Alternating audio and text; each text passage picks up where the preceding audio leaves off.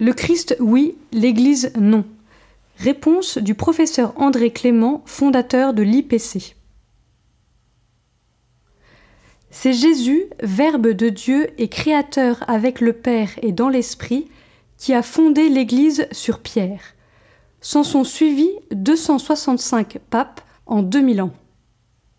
Ce sont les gardiens d'un double dépôt, si tu veux, de deux trésors.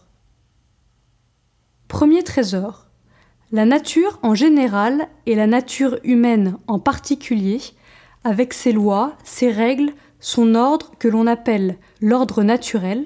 Exemple, tu as besoin de manger, de respirer, de parler à quelqu'un, d'aimer, d'être libre, etc. Ce n'est pas n'importe quoi, et tu es prêt à défendre ton droit de vivre, d'aimer librement, etc. L'Église en est la gardienne depuis 2000 ans, car ce droit, cet ordre, sont mis par le Créateur dans les choses.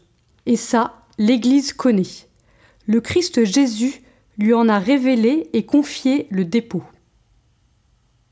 Deuxième trésor. La parole de Dieu et les dogmes qui y sont attachés. Jésus ne nous a pas laissé un traité de théologie. Il n'a rien écrit. Que nous laisse-t-il? Lui et sa grâce qui inonde l'Église, elle-même centrée sur l'Eucharistie, et qui nous indique les bons chemins. De là vient la fonction ecclésiale de poteau indicateur. Tu es libre de ne pas les suivre. C'est ce que nous avions fait autour de Poitiers en 1944. Les Allemands ont tourné toute la nuit en suivant des poteaux que nous avions changés de sens et de place. Grâce à cela, les Allemands ont été faits prisonniers.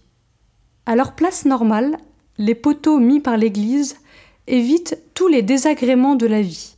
Donc ce n'est pas parce que l'Église proclame solennellement une vérité que tu dois la suivre dans toutes les positions, certes.